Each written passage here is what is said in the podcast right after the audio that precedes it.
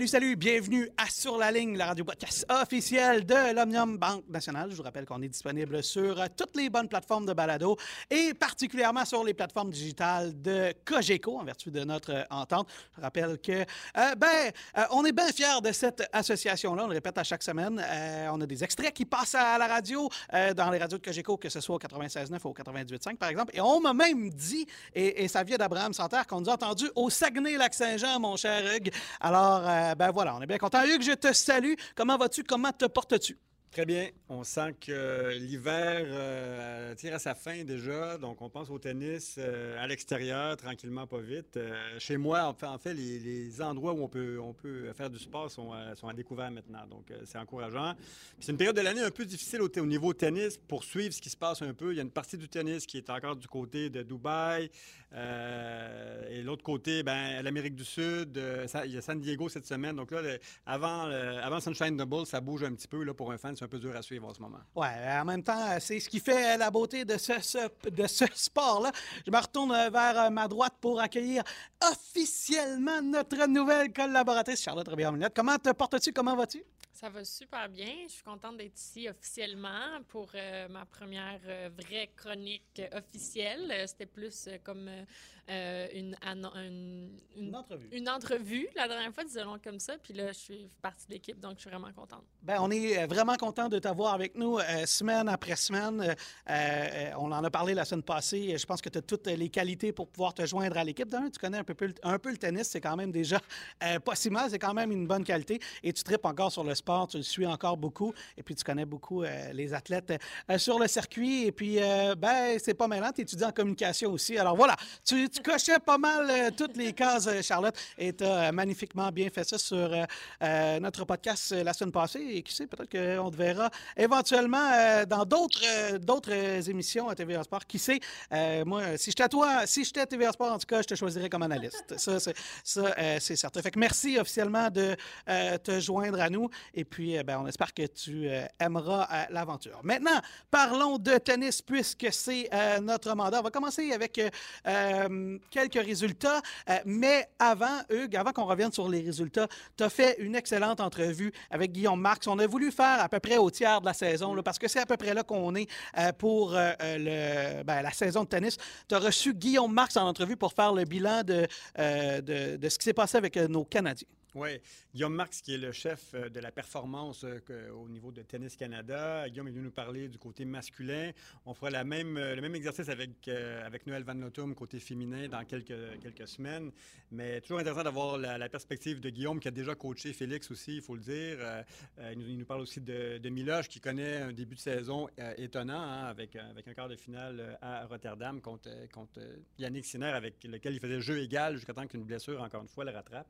Mais Guillaume a toujours beaucoup de choses intéressantes à nous dire. Oui, il est toujours euh, très posé, Guillaume Marx, en entrevue, euh, mais très intéressant et je vous propose de l'écouter.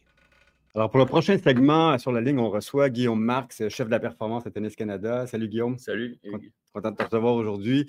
On, on, est déjà rendu à l'heure des, des, premiers bilans, en tout cas du début de saison. Euh, choses se sont passées depuis le début de, la saison. Euh, Coupe Davis joué à Montréal. Euh, un, un Miloš Raonic qui revient un peu de nulle part, on dirait, avec une, performance euh, surprenante, euh, étincelante même, je dirais. Félix, Denis. J'aimerais que tu nous fasses un peu un, retour sur le, sur, le, sur le début de la saison, peut-être en commençant par la Coupe Davis. La Coupe Davis, alors un grand événement quand même ici à Montréal avec une salle au, au, stade IGA qui était, qui était pleine. Euh, je pense qu'on on, on était tendu quand même après ce, pendant, pendant cette rencontre pour pouvoir arriver au bout. Euh, euh, comme une très très bonne performance de Gabriel. Ah oui. battre Kwan, c'est quand même quelqu'un qui est difficile à jouer en Coupe Davis et un joueur qui joue au top 100 quoi en fait ouais. hein, malgré son classement euh, de cette semaine. C'est un, un, excellent joueur. Et donc, il nous a amené ce premier point qui était précieux. Euh, Vachek a fait un de ses meilleurs matchs ouais. aussi depuis longtemps. Donc, euh, encore une fois, je dirais qu'on est arrivé à, à, avoir des joueurs vraiment qui, qui se sont surpassés euh, durant, durant cette Coupe Davis. Et puis, et puis on s'en est bien tiré en gagnant, en, gagnant le quatrième match. Oui, oui, c'est ce que je pense aussi. Je, pense que moi, j'ai été impressionné par la solidité de, Gabriel particulièrement. Il jouait à la maison, évidemment, devant ses amis, ses parents. Il est de, de, de Villeray, tout près ici du stade. Euh, comment tu évalues son, niveau euh, déjà après un an à temps plein sur le, sur le circuit? Je pense qu'il est en, belle progression. Il, démontre beaucoup de belles choses en tout cas. Oui, oui, absolument. Je pense qu'il est, est aux portes du top 100. Je pense qu'il il les joue en fait. Après, c'est c'est toujours convertir ces choses-là au classement qui sont difficiles parce qu'il faut un certain enchaînement euh, de choses, de victoires. Il ne faut pas le niveau sur un match, il faut le niveau sur euh, plusieurs matchs qui mmh. te donnent suffisamment de points pour. Donc, euh, c'est une question de temps, je pense, pour lui, mais on est très confiant pour, pour, pour, la suite pour Gabriel. Et puis, oui, comme il disait ce week-end, il perd pas dans son quartier. Quoi. Bien dit. Euh, C'était un super central. C'est vraiment agréable de voir, euh, ce, match-là ici à Montréal, à l'intérieur. Un beau petit central de quoi 2000 personnes environ, euh, ambiance de feu. C'était vraiment génial. Parlons un peu maintenant ben, du circuit. Il se passe beaucoup de choses. Peut-être commencer par, par Félix, évidemment, notre joueur le plus haut classé. début satisfaisant de, Félix en 2023, après une saison un peu plus en dentiste en 2022, en 2023, pardon, en 2024. Oui, ben, je pense qu'on, ben, lui et Denis, hein, on, était un peu sur les, en attente là, de savoir ce qui allait se passer. Après, quand même on, sait que Félix a été embêté avec cette blessure au genou qu'il qui, a traîné pendant plusieurs mois. Donc, on, était curieux de voir ça. Je pense que c'est de mieux en mieux. Je pense qu'il a commencé à un niveau auquel on pouvait s'attendre mmh après un tel arrêt. Et puis euh, là, c'était de, mieux, de mieux en mieux avec quand même une très bonne performance à, Rotterdam où il manquait de chance un peu contre, contre Roublev, mais ça, allait de mieux en mieux. C'était bien mieux qu'à Marseille. donc, euh, on va voir maintenant. Il joue à Capulco la semaine prochaine. Ouais. Ouais, trois, trois balles de match quand même contre Roublev. Euh, Roublev est établi dans, bien établi dans le, dans le top 10, voire top 5. Là, donc, euh, c'est quand même encourageant. Le joueur qui nous a étonné beaucoup aussi à Rotterdam la semaine dernière, c'est Miloš Raonic, qui pendant, écoute, une heure et quart a fait jeu égal avec le meilleur joueur au monde, Yannick Sinner, en ce moment. 7-6, 1 à 1 dans le deuxième. Il se retire malheureusement sur blessure encore. Parle-nous de Miloš en ce moment. Bah, Milo, c'est un, gars spécial. ah oui, clairement. Euh, il a du sang-froid dans les veines. Il joue, euh, il joue euh, un match de temps en temps et puis tu as toujours l'impression qu'il est, qu'il est sharp, quoi, comme, sais pas comment on dirait là en français, mais c'est ça. Il bat Bublik en deux petits sets, 6-4, 6-4. il sert pour le match. L'autre retourne et puis il rate aucun coup droit dans l'ouverture. Et puis le match est, le match est scellé. Quoi. Tu t'es dit, bon, c'est bon, il est plus fort que public. Ou... Et puis ensuite, il joue Sinner, et puis effectivement, il l'accroche et il le braque même. Il brise au premier set. Et puis, bon, euh, il est rattrapé peut-être encore une fois par une, par une blessure, mais vraiment sur ces conditions-là, indoor, euh, euh c'est idéal pour il lui. Peut, il peut compétitionner avec n'importe qui toujours parce que euh, bon, il y a toujours ce service et puis cette précision, même après le service, qui fait que, qui fait qu'il fait mal. Quoi. Si tu n'arrives pas à le mettre dans le mouvement tout de suite, euh, c'est compliqué quand même de, le, de, jouer avec lui. Ouais. On voit qu'il est beaucoup plus fit. Hein, euh, il, a, perdu du poids. Il, il, il a l'air vraiment bien quand même au niveau physique. Comment tu le sens pour le, reste de la saison? Est-ce qu'on voit un peu où ce qu'on peut s'attendre de, lui pour le reste de la saison? En termes de volume de jeu, calendrier. C'est difficile. Le volume de jeu va être très faible, ça c'est sûr. Euh, il va devoir se manager. Je pense qu'il est très motivé par les Olympiques. Il, faut, il, il, voulait vraiment. C'était quelque chose qui lui tenait à cœur, j'ai compris dans ses conversations dernièrement. Et puis, euh, et je pense qu'il va miser évidemment sur les surfaces rapides. Ensuite, après les Jeux Olympiques, pour essayer de faire euh, des, des, des, des, bons matchs sur les surfaces rapides cet été, essayer de faire des bons coups. C'est ça, quoi. je pense qu'il est au point où Vraiment, il cherche à faire il des doit choisir. Il, doit, choisir, il doit se. Il est en mode gestion en permanence, mais il est capable de faire des gros coups. Je pense que si son, si son corps tient sur 3-4 matchs, euh, il peut aller loin dans un tournoi. Tout à fait. C'était vraiment très, très beau de le voir. Et puis moi aussi, contre Bublik, j'ai été étonné par son, son, son aisance. 6-4, 6-4. Bublik qui a remporté un titre il n'y a pas très longtemps. Il est vraiment, il peut compétitionner avec les meilleurs encore, visiblement. Ah complètement. Euh, parlons un peu de Denis Chapeau-Valov plus de points d'interrogation, je dirais, autour de, de, son état, où il est rendu au niveau de sa carrière aussi. Euh, est-ce que tu peux nous parler de Denis un peu? Ben, oui, Denis, ça a été encore une, euh, un arrêt plus compliqué que celui de Félix, puisque lui, il s'est arrêté, euh, il est sorti pendant six mois. Donc, il joue actuellement avec un classement protégé. Et on, a, on voit que, bon, c'est pas de, il n'y a pas de secret là, qu'il qui, qui, a des difficultés avec sa confiance. C'est quand même un, un, c'est quand même un joueur extrêmement offensif qui prend beaucoup de risques, Denis. Donc, revenir comme ça, c'est jamais, c'est jamais facile, avec beaucoup de difficultés au service.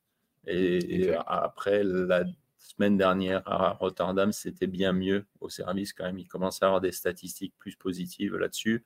Donc ça, ça va aider énormément. Donc plutôt du mieux en mieux euh, chez, chez Denis, mais il n'est encore, encore pas là en termes de vraiment de régularité quoi, dans ce qu'il fait. Mais euh, à partir du moment où ça s'améliore, il faut rester confiant. Euh, Sunshine Double, bientôt déjà, 6 euh, mars, début de Indian Wells. Euh, comment tu entrevois cette, ce cinquième Grand Chelem, comme on l'appelle? on est vraiment à, la porte. Tous les, tous les, joueurs du Canada seront là, j'imagine. Oui, ouais, ouais, absolument. Tout le monde va jouer.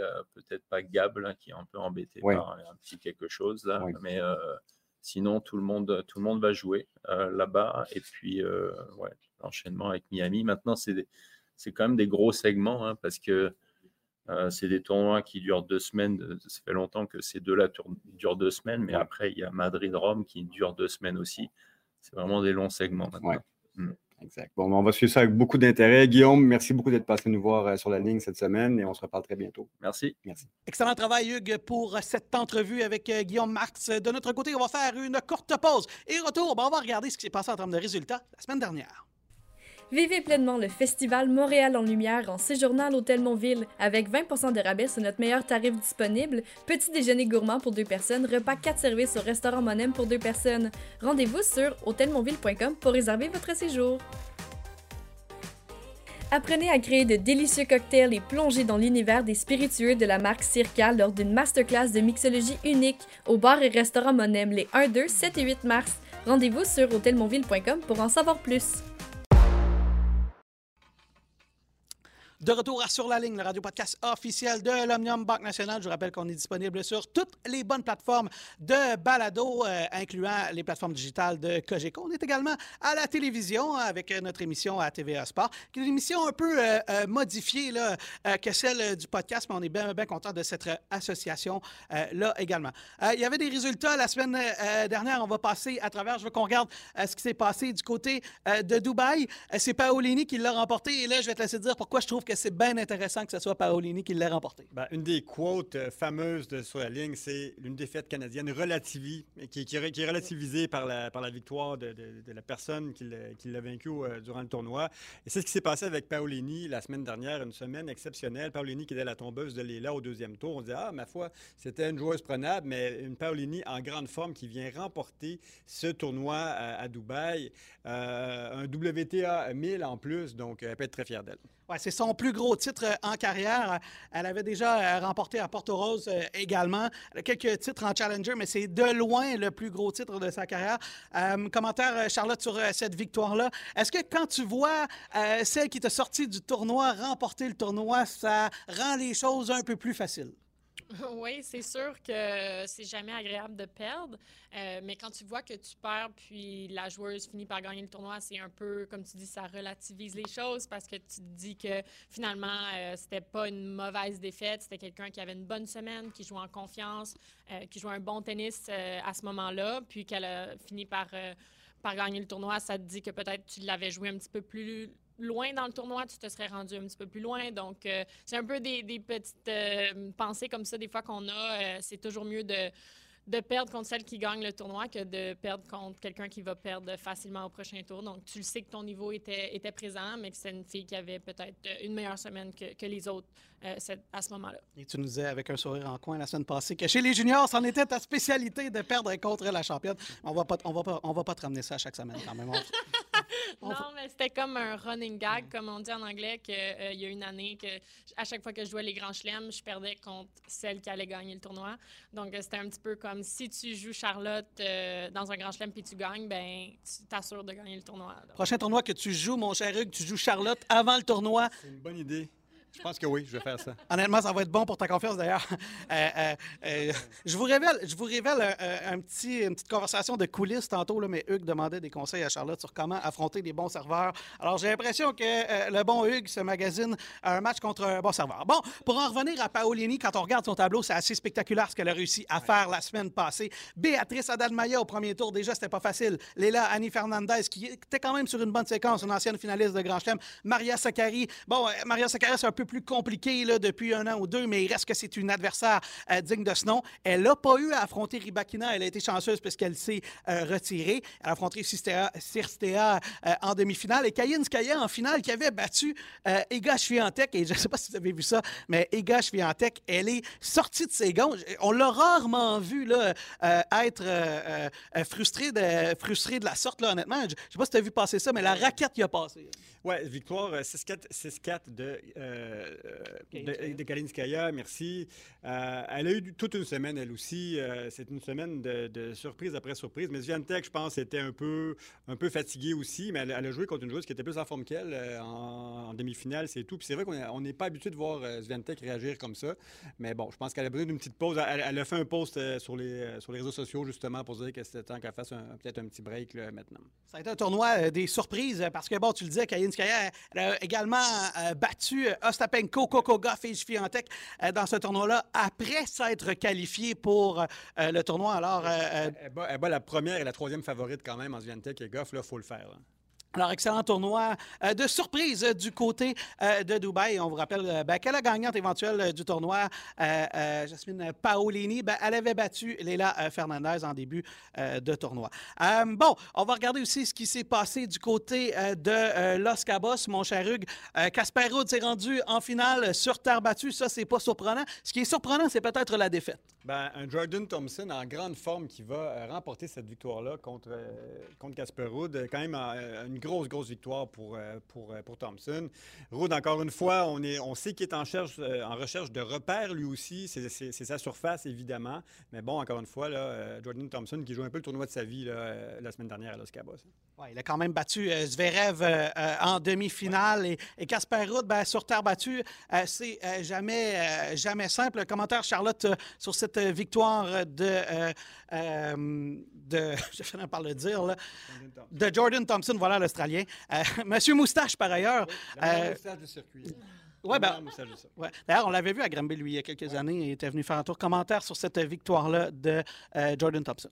Oui, exactement. Ben, je pense que c'est un joueur qui connaît un succès un petit peu plus tard dans sa carrière. Mm-hmm. Je pense que ça démontre aussi, je pense qu'il y a 29 ans, donc ça démontre que des fois, il y en a qui peuvent avoir du succès plus tôt. Puis euh, il y en a qui continuent de, travailler, de jouer des tournois. Comme tu dis, il était à Granby, puis il a monté les échelons tranquillement. Là, il gagne euh, contre Zverev, puis contre eux dans le final de, Los Cabos. Donc, euh, c'est vraiment motivant, je pense, pour les jeunes qui sont peut-être un petit peu plus jeunes, de voir qu'ils ont encore le temps de continuer de s'améliorer, puis d'avoir des bons résultats plus vers la 20-vingtaine, parce que c'est pas tout le monde que vers 21-22 ans, comme Alcaraz, par exemple, est capable de, gagner des grands chelems ou de jouer des, des, des tournois de ce niveau-là. Donc, très euh, très motivant, très, euh, très agréable pour lui d'avoir des, des, résultats comme ça en, plus tard dans sa carrière. Un mauvais début de saison pour Jordan Thompson. Il a le titre à Los Cabos, on vient de le dire, où il a battu Zverev et Casper Ruud. Euh, mais il avait fait un quart de finale à Delray Beach, ça c'était la semaine passée. Il avait fait toute une performance contre Stefano Tsitsipas un peu plus tôt en Australie. Et puis il avait quand même fait les demi-finales avant de perdre contre Dimitrov. Et d'ailleurs, il avait battu Rafael Nadal dans ce tournoi-là. Alors, début de saison intéressant pour euh, Jordan Thompson. Et dans le cas de Casper Ruud, bon, est-ce qu'on est reverra, Hugues, le Casper Ruud euh, des beaux jours? À quoi s'attendre? Est-ce qu'il est, est, en ce moment, et là peut-être qu'on regarde trop loin, mais est-ce qu'il est en ce moment un prétendant sérieux pour remporter Roland Garros?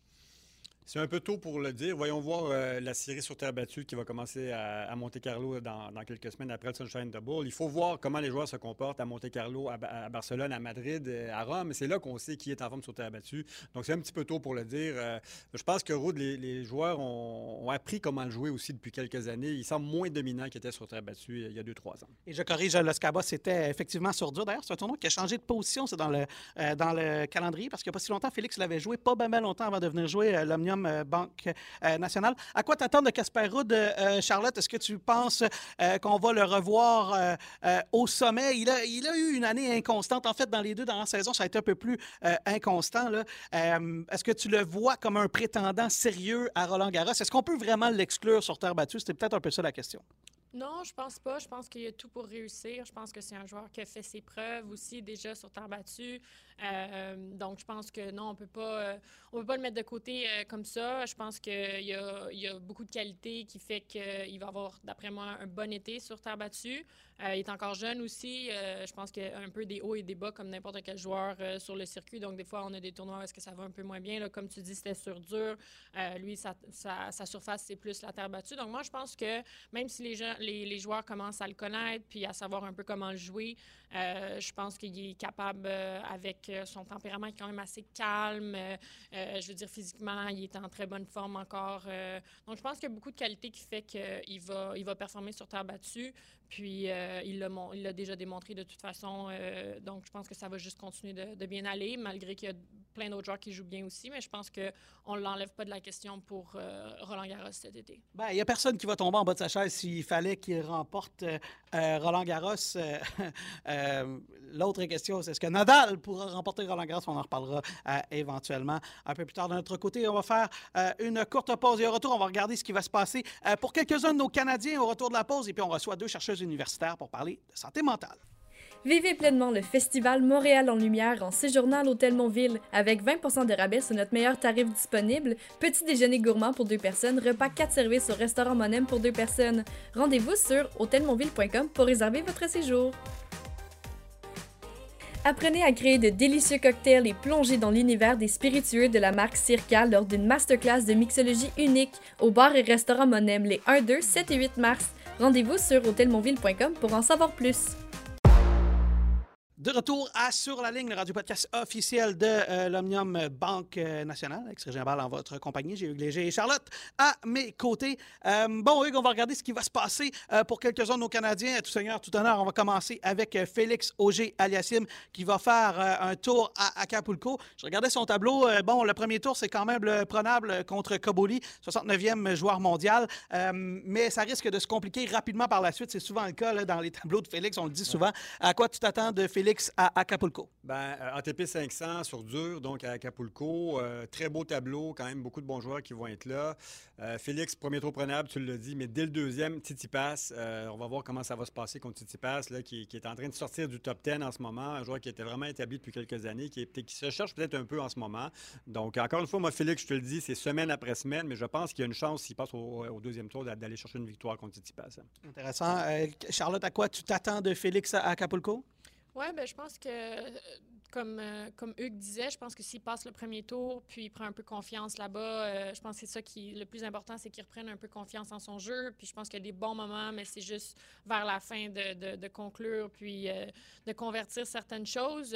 donc, des fois, on le sait, au tennis, c'est des, des petits détails ici et là, des points ici et là. Donc, c'est beaucoup euh, émotionnellement, psychologiquement, comment il se sent. Donc, espérons que euh, quand il passe au deuxième tour, euh, il y ait ce qu'il faut pour passer à travers. Puis ensuite, peut-être qu'il reprendra confiance à travers le tournoi pour avoir de bons résultats parce que je pense qu'il joue quand même relativement bien. Ben, en tout cas, moi, moi c'est l'opinion que j'en ai depuis le début de la saison. Je n'ai pas été aussi sévère que certains de mes collègues à l'endroit de Félix Auger Aliassim. Je pense qu'au final, il a quand même un début de saison assez respectable. Bon, contre Koboli, il a une fiche de 0-0. Ce sera un premier affrontement, du moins chez les professionnels entre les deux. Contre Titipas au deuxième tour, ben, c'est 3-6. Ben, il a déjà battu. Euh, on verra. Et comme tu le mentionnais, Charlotte, Titipas n'est peut-être pas au sommet de sa forme non plus. S'il fallait qu'il passe Titipas, ce serait euh, possiblement Alex Desminard en quart de finale. S'il fallait qu'il atteigne les quarts de finale, on pourrait quand même dire euh, mission accomplie. mais il a une fiche gagnante contre Desminard. Alors, une fiche de 3-1. Alors, ça, ça peut être intéressant. Ben, comme on en parlait avec Guillaume Marx, Félix joue son classement en ce moment. Il n'y a pas de trop de contre-performances depuis le début de l'année, mais il faut qu'il aille chercher ses grosses victoires contre un top 20, top 10. Et cette semaine, ça va être un bon test, justement, s'il réussit à passer Titi Pass, parce que c'est quand même un, tableau assez compliqué euh, par la suite là, pour lui. Euh, rappelons que, euh, Olga Rooney est premier favori du tournoi à Acapulco. Oui, septième mondial. Zverev est dans ce tableau-là également. Tommy Paul, Taylor Fritz et Casper Rudd sont là. François Tiafo également dans ce tournoi-là. J'ai hâte de voir qu'est-ce que ça ça va dans le cas de Félix. Et, je trouve ça intéressant que tu dises que Guillaume dit que ben, il joue son classement parce que c'est souvent ce que tu as réclamé de Félix, c'est-à-dire ben, si tu es tel classement, ben, tu devrais atteindre systématiquement telle ronde. Alors déjà, c'est pas si mal s'il peut jouer son classement. Oui, oui, exactement. C'est pour ça que son début de saison est, assez intéressant. Il, bon, il y a un peu de difficulté à Marseille, on se souviendra au premier tour, mais bon, globalement, c'est pas mauvais. Il y a eu plusieurs balles de match contre, contre on s'en souvient, la semaine dernière à, Rotterdam. Il, y a, dix jours maintenant. Mais je pense qu'il n'est pas dans une mauvaise position en ce moment, Félix. Physiquement, il a l'air bien. Donc, voyons voir. Je répète, par contre, Zverev est favori numéro un, Rooney numéro deux, et les deux sont sur sa route, là, évidemment. Oui, c'est intéressant de voir euh, qu'est-ce qui va se passer de ce côté-là. Il y a un autre Canadien qui va être en action euh, cette semaine. On parle de Denis Chapovalov. Euh, et lui, ben, il a joué contre Andy Murray. C'est jamais facile de jouer contre Andy Murray. défaite contre Murray dans ce premier tour. commentaire, Charlotte, sur cette défaite contre Andy Murray? Oui, mais ben, je pense que Andy Murray, c'est un joueur, euh, je veux dire, avec euh, un, talent puis des résultats euh, incroyables dans sa carrière. Donc, je pense qu'il essaie de retrouver un petit peu ce niveau-là qu'il avait déjà eu. Puis, je pense que déjà, il est sur la route pour y arriver. je pense encore une fois que hum, Chapovalov a eu quelques opportunités dans les dernières semaines. Ça passe de peu. Mm. donc, je pense que c'est encore une fois peut-être des, des, petites choses ici et là. Euh, à, modifier pour les prochaines semaines. Espérons qu'il soit capable de, passer à travers. Euh, pas une mauvaise défaite contre, euh, contre Murray, selon moi, qui reprend un niveau quand même assez respectable. puis on connaît ce qu'il est capable de faire aussi là, sur le circuit. Je pense que c'était sa 500e victoire quand il a gagné euh, un petit peu plus tôt contre Dennis. Donc, euh, à voir pour nos Canadiens. Espérons qu'ils soient capables d'avoir de, le, petit, le petit plus qui fait la différence à la, fin du match. La question va peut-être paraître un peu bizarre, mais bon, chez les juniors, tu étais une des meilleures juniors au monde. Tu devais gagner plus souvent qu'autrement. Mais as-tu déjà connu des périodes de, je sais pas, un ou deux mois où tu gagnes pas? Puis là, tu te dis, ben, Colin, qu'est-ce qui se passe? Qu'est-ce qu'on fait comme athlète là, quand tu quand arrives dans une passe comme ça? Puis tu te dis, me semble, il n'y a pas si longtemps, je battais tout le monde, tout était facile, puis là, tout est compliqué. Oui, ben, je pense que c'est de se concentrer sur ce qu'on fait de bien, c'est de se concentrer sur le positif, parce que malgré tout, euh, malgré qu'on perd parfois, il y a des choses qu'on fait bien.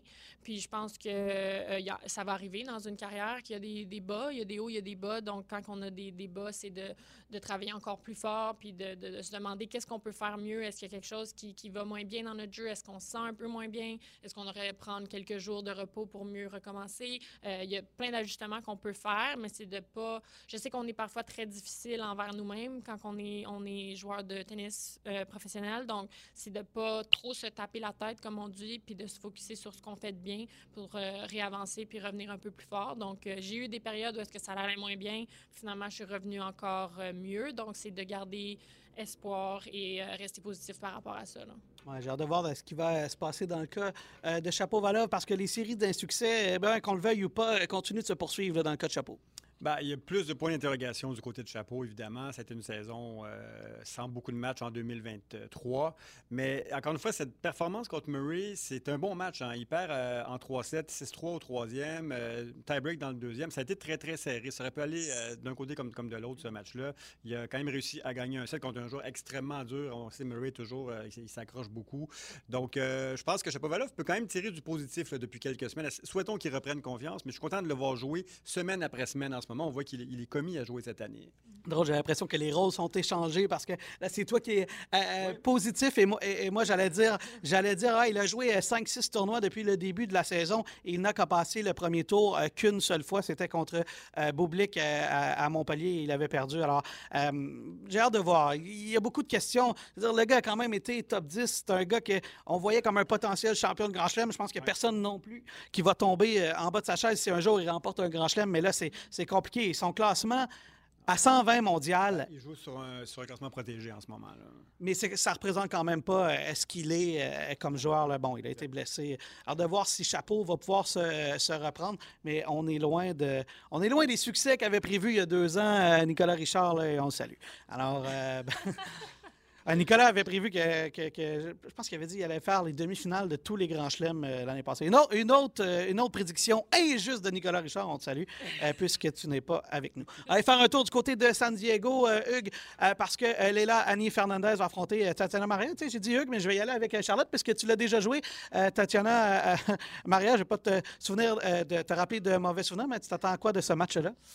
Euh, oui, ben, Tatiana Maria, qui est une joueuse très solide, euh, qui, qui, qui, manque pas beaucoup, qui, qui remet beaucoup de balles. Euh, donc, je pense que ça va être un, match euh, quand même assez difficile, comme n'importe quel autre match sur le circuit, parce que tout le monde a des, des, des, des compétences, des habiletés. Mais je pense que c'est très faisable pour Leila, qui a un bon début de saison, qui joue bien, qui est en confiance, qui, comme on le disait, a perdu contre celle qui a gagné le tournoi la semaine passée. Donc, ça, c'est toujours un peu encourageant.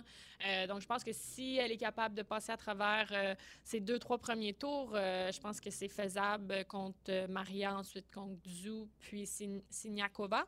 Euh, donc, je pense que c'est un, bon, un bon tableau pour elle, une bonne semaine pour continuer de, travailler fort puis de, pousser parce qu'elle a, elle a des, bonnes, des bons tournois à date. On regarde le tableau, on l'a sous les yeux, euh, mon cher Hugues, et, elle a quand même un tableau euh, prenable, Léla Annie Fernandez. Oui, un WTA 500 quand même, puis effectivement, elle a un bon début de saison, Léla, puis je le répète à chaque semaine, j'ai beaucoup d'espoir pour, pour 2024 pour Léla. Elle démontre vraiment beaucoup de très belles choses depuis la, la Billie Jean King Cup en fin de saison passée. Champion du monde, championne du monde, rappelons-le. Donc, euh, ouais, pourquoi pas cette semaine? Euh, je pense que Lila peut remporter des titres euh, en 2024.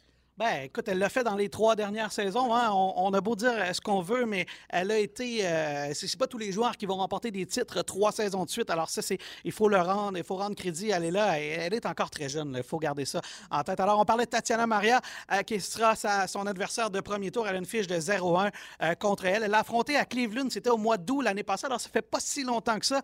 et c'est Maria qui l'avait emporté. Tu le disais tout à l'heure. Potentiellement joue au deuxième tour, 58e mondial. Elle jamais affronté. Siniakova, ce serait un adversaire digne de ce nom encore de finale. Par contre, elle a quand même une fiche gagnante contre Siniakova 2-1 et potentiellement une Vekic ou une Surenko en demi-finale. Quand on regarde les noms, euh, c'est très prenable jusqu'en finale pour, euh, pour Annie Fernandez. Alors, j'ai bien hâte de voir qu'est-ce que ça va donner de ce côté-là. Et il y a une autre joueuse qui est dans ce tournoi-là, et c'est Marina Stakusic qui s'est qualifiée.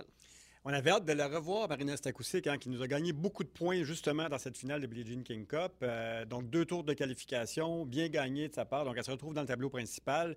Euh, on va la regarder avec beaucoup d'attention cette semaine parce que c'est une jeune joueuse extrêmement prometteuse, Stakousik. Oui, exact. Euh, tu attends quoi de Stakousik? Est-ce que tu l'as vu jouer un peu? Est-ce que tu la connais un peu comme joueuse?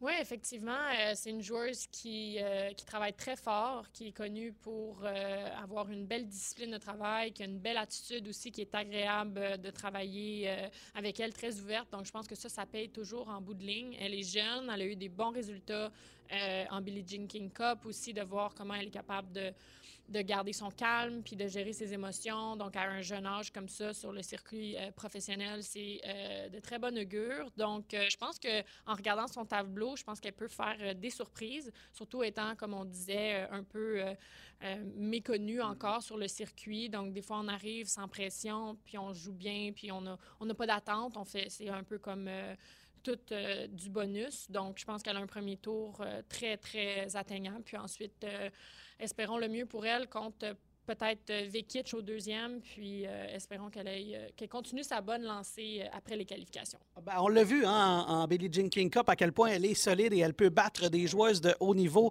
et elle est tout jeune, Marina Stakusic, elle est encore vraiment, vraiment jeune. Et là, on peut rêver, mon cher Hugues, parce qu'on pourrait peut-être avoir une demi-finale entre Leila Fernandez et Marina Stakusic, pourquoi pas?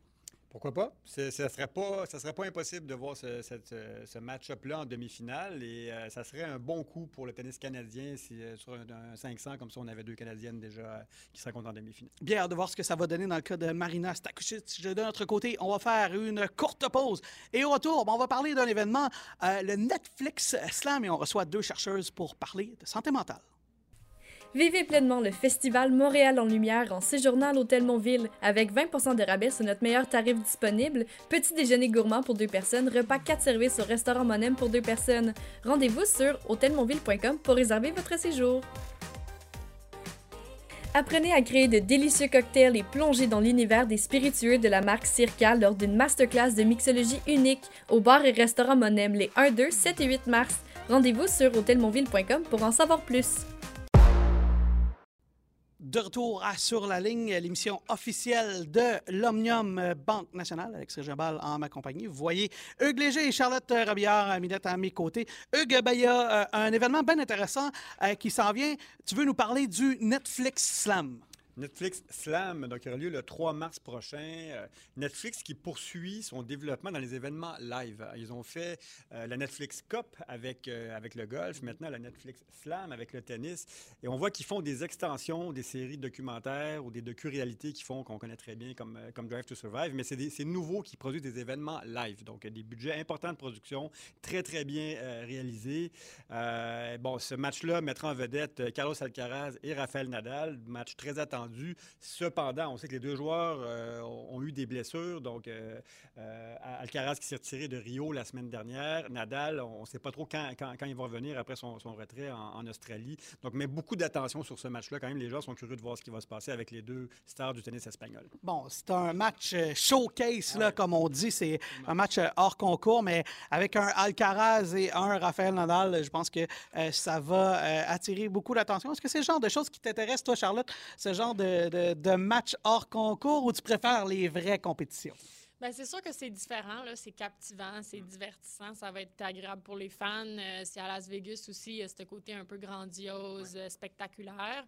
Mais je pense que pour moi, avec mon bagage un peu professionnel, puis sur le circuit, euh, ça, c'est plus comme du divertissement, quelque chose de, de, de, de léger, puis pour les fans, plutôt que comme un peu un showcase, comme tu disais, plus que vraiment une compétition. Est-ce que euh, ça compte pour euh, un titre en question ou euh, un, un, classement quelconque? Donc, je pense que ça va être plus agréable de regarder ce, match un peu spécial euh, Carlos Alcaraz contre Rafael Nadal. C'est sûr que c'est agréable de, de, Puis ça va être sur Netflix, qui est quelque chose de nouveau aussi, je pense. Euh, un peu tout ce qui est en direct euh, sur Netflix. Donc, c'est intéressant. mais je pense que je vais quand même garder mes, mes yeux, mon attention sur ce qui se passe sur le tour. Ben, moi, je pense que je viens de trouver un prétexte pour pouvoir aller couvrir cet événement-là à Las Vegas. D'ailleurs, je suis un premier partisan du fait qu'il devrait peut-être y avoir un tournoi de plus haut niveau parce qu'il y a des challengers, si je ne me trompe pas, euh, dans le coin de Las Vegas. Mais je suis jamais bien fermé à aller euh, dans cette euh, ville-là. D'ailleurs, je serai pour le repêchage de la Ligue nationale. Bien hâte à ça. Mais, mais j'ai hâte de voir parce que, bon, c'était intéressant ce qu'on a fait avec le golf, mais je peux pas dire, entre guillemets, que je me pitchais sur les murs, comme on dit. Non, c'est surtout des, essais que, que, Netflix fait en ce moment. On sait que le, côté live, c'est nouveau pour eux. Ils font dans différents secteurs. Ils font en cuisine aussi avec, avec David Chang de Momofuku. Pour ceux qui le connaissent, un chef qui est, qui très connu. Euh, donc, c'est un nouveau produit pour Netflix en ce moment. Et évidemment, ils veulent en mettre plein la vue. Ça va être une production de très haut niveau. Ils mettent des gros budgets derrière. Ça a lieu au Mandalay Bay, euh, un très gros hôtel bien, connu de Las Vegas. Donc, à voir. Mais moi, je suis content que le tennis ait d'autres plateformes de, diffusion. Donc, ils donnent plus, plus d'accès aux fans. Et c'est peut-être pas innocent qu'on ait choisi Las Vegas, je le disais avec un sourire tout à l'heure, mais c'est rendu, c'est rendu la mecque du sport, une plaque tournante du sport professionnel. Quand on regarde, bon, le hockey aura ouvert euh, euh, euh, la voie, mais bon, le baseball est rendu là. Le baseball s'en va là. La, F1. la F1, ben oui, la F1 est rendue là. la NFL est là également. Bon, on, on tient des événements. Je, je disais précédemment, le repêchage national va se passer là. Je pense qu'il y a vraiment une explosion pour l'événementiel de sport à Las Vegas. Alors, c'est vraiment pas innocent qu'on ait pu choisir cet endroit. Et Alex, c'est pas un hasard que ça coïncide avec la montée des paris sportifs qui sont légalisés maintenant. Donc, tout ça se rejoint à Las Vegas en ce moment. Oui, et, peut-être qu'ils devront euh, profiter de ces commanditaires-là, peut-être avant qu'on réglemente euh, ce, genre de... Ah, tu, penses que, tu penses que ça ne sera pas réglementé? C'est des nouveaux revenus qui arrivent. Ça a été justement ouvert euh, depuis quelques années. Je ne pense pas qu'il y a de retour en arrière à attendre de ce côté-là. Par contre, il faut l'encadrer quand même, d'avoir les deux, deux des grands Espagnols dans l'histoire, parce que, bon, Alcaraz, il est encore tout jeune, mais on le place déjà très haut dans l'histoire du tennis. C'est drôle parce que j'entendais le, le, podcast de Andy Roddick, qui d'ailleurs ressemble étrangement au nôtre là, par, par hasard. Alors, ça nous fait plaisir de t'inspirer, Andy. mais, mais et lui, il disait si Alcaraz prenait sa retraite déjà, il serait au temple de la renommée du tennis. Ben, il y a déjà deux grands chelems. Hein? non, non, c'est impressionnant ce qu'il a accompli, mais on voit par contre aucune finale depuis Cincinnati au mois d'août 2023. Ça fait longtemps, là. Donc, espérons qu'il va, va, va bien se remettre, qu'il pourra poursuivre, mais effectivement, il a accompli déjà beaucoup de choses. Pas très inquiet pour euh, Carlos Alcaraz. C'est un gars sur qui je parierais plus souvent euh, qu'autrement. Hugues, Tennis Canada, euh, l'année passée, a été honoré pour ses programmes de soutien en santé mentale et continue de faire des efforts en ce sens-là. On a annoncé une bonne nouvelle et on a reçu deux, deux chercheuses universitaires et puis pour pouvoir discuter de ce programme-là, ils ont participé à ce programme. On sait pour euh, Tennis Canada, c'est super important la santé mentale. On a vu beaucoup d'initiatives euh, l'année passée. Alexis Galarno en faisait partie euh, notamment. Et Tennis Canada ben, continue de s'impliquer avec les athlètes et ses employés également prennent la chose très au sérieux. Et pour en parler, ben, aujourd'hui, on reçoit deux chercheurs. Et Hugues, c'est toi qui as arrangé l'entrevue. Je vais te laisser présenter nos invités. Oui, donc la santé mentale au, Tennis Canada, tu le dis, c'est un, pilier important de leur, leur approche. il y a une annonce donc importante qui sera faite demain pour la nouvelle stratégie donc en santé mentale pour les prochaines années. On reçoit aujourd'hui les deux architectes de ce programme-là, donc Nathalie Durand-Bush, qui est directrice générale au Centre canadien de la santé mentale et du sport, qui est aussi professeure titulaire à l'Université d'Ottawa, et la chercheuse Michi Papiche, qui est aussi à l'Université d'Ottawa. Intéressant. Et Charlotte, toi, ce sont euh, deux personnes que tu euh, connais bien. Peut-être nous expliquer la relation que tu as avec euh, nos deux invités? Euh, en fait, moi, je connais euh, Michaela parce qu'on est quelques années de différence en âge. Euh, puis on a joué ici sur le circuit québécois. on a joué des tournois ensemble. Je pense qu'on s'est même déjà joué une contre l'autre. puis on est resté en contact à travers les années. on est des bonnes amies. Puis justement, on se parlait hors ronde un petit peu avant. Puis on, prenait des nouvelles. Puis on était très contentes de se parler. On s'est dit on devrait se parler après, après l'entrevue. Puis aussi sa, professeure que je connais par le biais de Michaela aujourd'hui, que je rencontre mais on est, très euh, content euh, et contente de les avoir avec nous aujourd'hui. Michaela, est-ce que tu as déjà battu Charlotte? non, je me souviens de jouer contre Charlotte quand j'avais 10 ou 11 ans, puis Charlotte avait comme 6 ans. Elle m'a battu facilement. Hein? OK, elle avait 4 ans de moins que toi, et elle t'a battu facilement. C'est dire tout le talent qu'elle avait. Ben, bienvenue, mesdames. Et, Hugues, je vais te laisser euh, peut-être enchaîner avec euh, les premières questions parce que euh, je pense que c'est un sujet sur lequel nous aussi, on a mis beaucoup d'importance dans la dernière année, puis ça nous fait bien plaisir de pouvoir en jaser. Oui, j'aimerais que vous nous parliez un peu des origines du programme et des, grands axes du programme qui va se déployer dans, les prochaines années, je crois. Tennis Canada était au courant il y a quelques années de la prévalence des, des enjeux au niveau de la santé mentale, puis justement, c'est on voit de plus en plus d'athlètes qui vont parler ouvertement de leurs défis, euh, incluant des, athlètes canadiens et euh, des athlètes qui, compétitionnent dans, le sport de tennis. Donc, ils ont décidé de, développer un programme, une stratégie pour améliorer la santé mentale de leurs participants. Et par ce fait, ont contacté plusieurs personnes pour avoir du soutien, dont, euh, moi-même et, et Michi, qui travaillons dans le domaine de la santé mentale et du sport. Et puis, ça, a été quand même plusieurs mois euh, depuis, depuis qu'on travaille ensemble. Donc, je pense qu'on a commencé nos discussions l'été euh, de 2022. Et euh, après plusieurs mois aussi avec nos, nos autres partenaires comme euh, le podium et euh, Plan de match, nous avons développé cette stratégie qu'ils vont euh, officiellement partager demain. Est-ce que, euh, comme chercheur, euh, bon, euh, vous êtes là-dedans à temps plein, mais dans le sport professionnel principalement, c'est un enjeu qu'on parle depuis à peine quelques années. Est-ce que c'est un enjeu qui a été sous-étudié dans les, ou sous, peut-être pas sous-étudié, mais qui a été sous-estimé dans, dans le sport professionnel pendant trop longtemps, selon vous? Bien, moi, je pense que c'est quand même, oui, on pourrait dire qu'en général, si on regarde à travers non seulement le, sport professionnel, mais le sport amateur. Euh, parce que moi, ça fait 30 ans que je travaille dans le domaine, donc je peux, je, peux voir quand il y a eu des, des, changements au niveau de la santé mentale. Puis je vous dirais que oui, euh, traditionnellement, on, on n'a pas mis beaucoup d'emphase sur cette composante. C'était plutôt la, la, composante performance. Mais depuis 5-10 années, euh, ça, change beaucoup. Puis même en ce moment, on peut être très, très fier de tous les, efforts, les travaux qu'on fait au Canada. Je suis impliquée euh, dans plusieurs projets, même euh, à travers la planète avec des collègues dans d'autres pays. Puis je peux vous dire que le, Canada est vraiment euh, innovateur dans, dans ce domaine. Donc, on, devrait applaudir, applaudir ce que, ce que les organismes sportifs font en ce moment. Bien, particulièrement Tennis Canada, ils ont été récompensés l'année passée pour euh, leur implication, notamment dans ce domaine-là. Charlotte, toi, tu, l'as joué la game, et puis euh, c'est drôle parce que eh ben, tu es arrivé à un moment où, euh, ben, où tu jouais intensément. C'est pas quelque chose qu'on parlait tant que ça. Tu vois comment la transformation par rapport aux enjeux de santé mentale?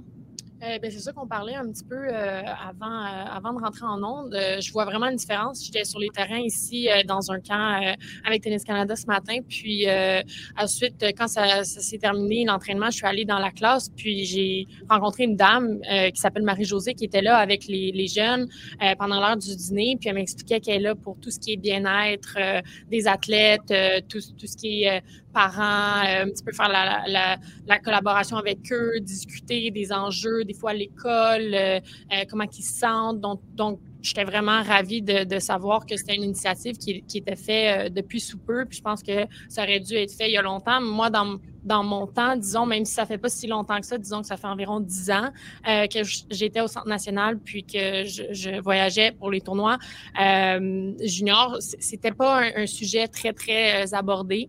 Euh, sûrement pas du tout assez abordé. Puis on en parlait un petit peu. Moi, je, moi, je voyais un psychologue euh, à part, mais c'était vraiment quelque chose que je faisais de mon, de mon gré. C'est pas quelque chose qui était inclus dans les entraînements. Maintenant, je pense que c'est comme tu as un, physio, tu as un, un entraîneur, euh, tu as un, entraîneur au gym, tout ça. Puis en plus, tu devrais avoir quelqu'un qui t'aide sur le sur l'aspect mental. Donc, je pense que c'est hyper important. Ça fait une énorme différence euh, sur, sur tout ce qui est les résultats des joueurs, mais aussi sur comment ils se sentent, puis juste leur, bien-être général.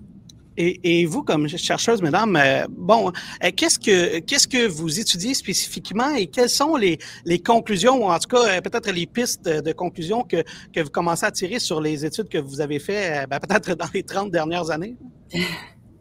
Bien, en tout cas, pour moi, d'après mon expérience euh, au niveau de, la recherche, mais aussi, je suis praticienne, consultante en, performance mentale. Je peux vous dire que le, bien-être, c'est ça, ça va, euh, c'est complémentaire à, à, la performance sportive. Donc, euh, il n'y a aucun doute qu'on on est en train de trouver de plus en plus de, des résultats de recherche qui démontrent que les les athlètes, les entraîneurs, même le personnel du soutien qui sont outillés au niveau de la performance mentale, donc qui ont développé des habiletés comme la gestion du stress, euh, la résilience, la capacité de, de euh, gérer des, des, euh, des, relations qui sont difficiles, la communication, ce sont toutes des aptitudes qui vont aider à prévenir des, des enjeux au niveau de la santé mentale, puis même ceux qui sont atteints de défis avec ces habiletés-là en performance mentale, vont être capables de mieux gérer les symptômes.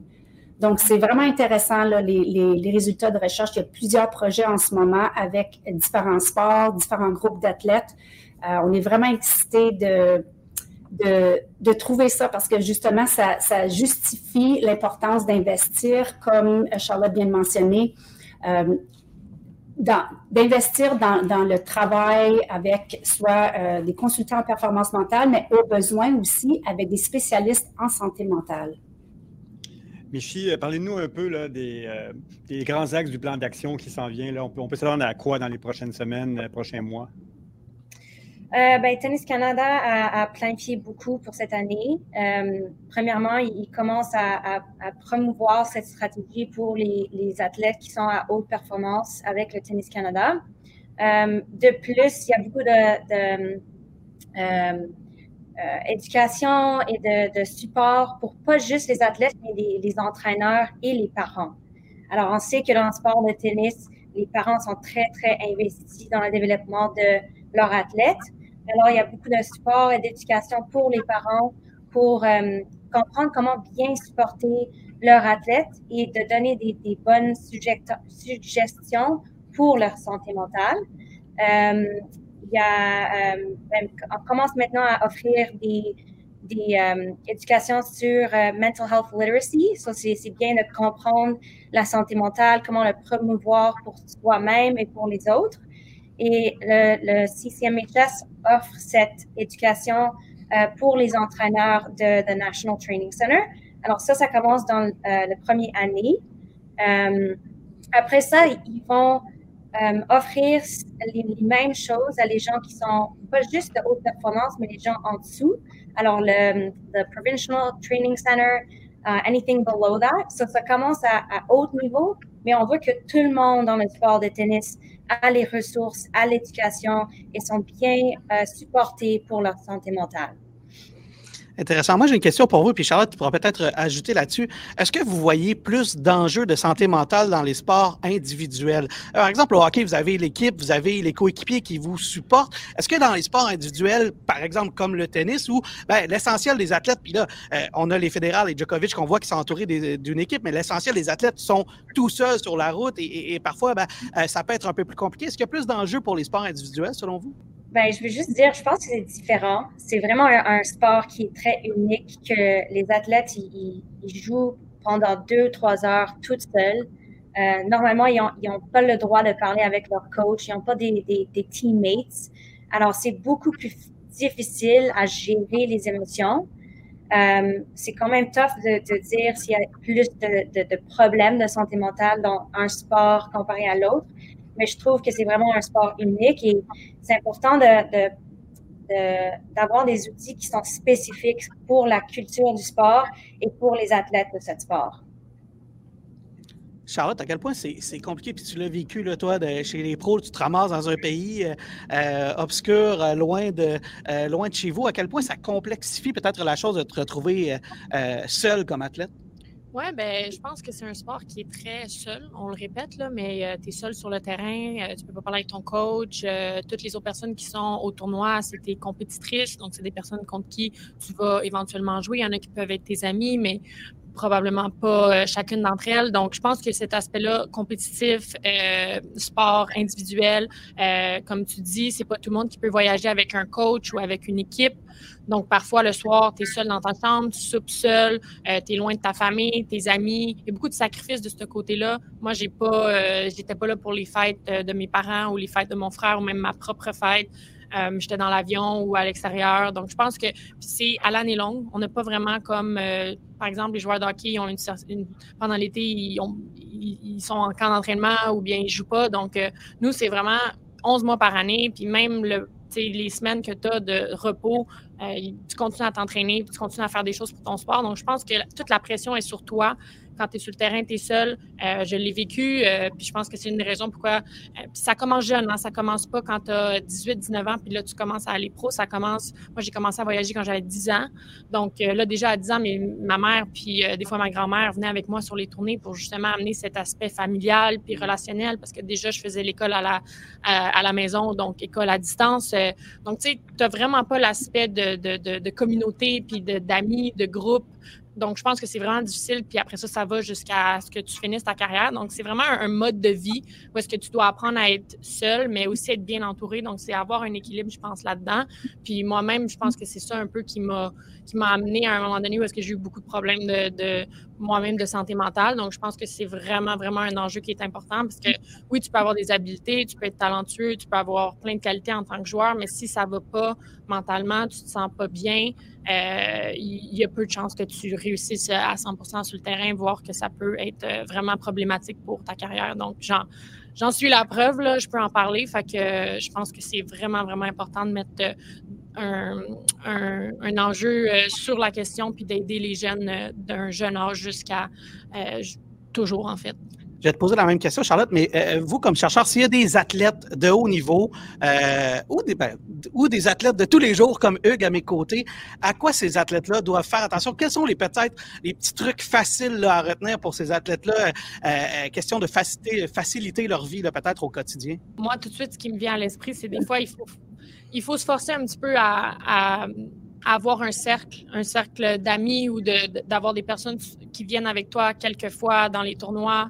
Euh, c'est de garder contact avec, même si on est à l'extérieur, des fois, juste un appel, une fois de temps en temps, par jour. Je sais que moi, ça me faisait du bien de juste parler à mes parents ou à un ami, savoir qu'il y a quelqu'un qui pense à moi, puis qui est là, puis que des fois, sur le moment, ça va moins bien après un match, mais tu parles à quelqu'un, euh, ça te fait du bien. Puis de aussi avoir d'autres choses que le tennis. Donc, euh, que ce soit un projet un peu banal ou même quelque chose de, plus, de plus gros, mais d'avoir d'autres choses que juste être sur le terrain, t'entraîner, jouer.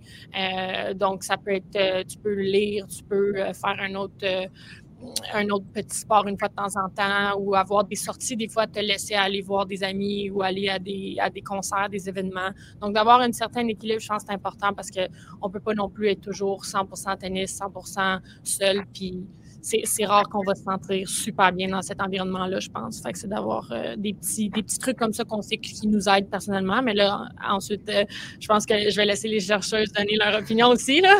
mais est-ce que, vous constatez que, bon, les propos de Charlotte, c'est pas mal ce que vous voyez dans la littérature, c'est-à-dire de, s'entourer, de, de, garder euh, bon, un, certain contact avec le monde qui nous entoure et, de ne pas penser qu'au sport. Est-ce que c'est pas mal ça que vous voyez dans vos recherches, dans vos études? Définitivement, ce sont des, vraiment bonnes suggestions. Je dirais aussi de, juste reconnaître, d'écouter son corps, puis de reconnaître euh, les indicateurs, les symptômes. On est tous, c'est tout différent quand, quand ça vient à la santé mentale. Puis euh, c'est de vraiment porter attention pour voir si on a des, signes euh, qui pourraient nous donner une idée là, que justement, il faut appeler quelqu'un, il faut jaser, il faut prendre une pause, il faut peut-être euh, prioriser son, sommeil ou euh, sa nutrition, par exemple, parce que tout ça euh, est relié. donc, ça, ça vient avec, avec un petit peu plus de connaissances au niveau de la santé mentale, mais on a développé toutes sortes d'outils pour justement aider les gens pour, pour reconnaître et, prendre le temps, on appelle ça de faire un, un, un, petit scan par jour là, de, quelques minutes pour vérifier un peu comment, comment ça se passe. Puis, euh, si on voit des, indicateurs au niveau physique, au niveau mental, émotionnel, social, on peut, euh, on peut être en mesure d'utiliser différentes sortes de stratégies l'argent, euh, c'est primordial dans la, dans la recherche finalement là, pour euh, euh, aider les gens et aider bon, les recherches universitaires également. Si jamais il y a des gens qui nous écoutent et qui voudraient vous aider à financer peut-être des projets de recherche, comment est-ce qu'on peut vous aider et comment est-ce qu'on peut vous rejoindre? Oh, ça serait fantastique. vous, pouvez, ben, vous pouvez nous rejoindre par notre courriel. moi, si les gens font une recherche, même vous allez me trouver sur le site web de l'Université d'Ottawa ou le sur euh, le, Centre canadien de la santé mentale et du sport. Donc, ça serait la meilleure façon. Ou, nous appeler.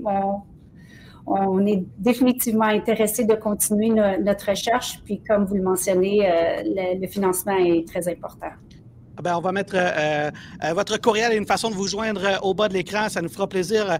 si jamais il y a quelqu'un qui écoute et qui est prêt à vous aider, on sait à quel point les enjeux de santé mentale, ça a été un enjeu particulièrement important dans le sport ben, professionnel, notamment parce que c'est ce qu'on couvre nous, mais dans le, dans le sport en général. mesdames, merci infiniment d'être venues passer nous voir. Vous continuez votre bon travail et vous êtes invités quand vous voulez. Et peut-être qu'on devrait arranger un match entre Michaela et Charlotte une fois.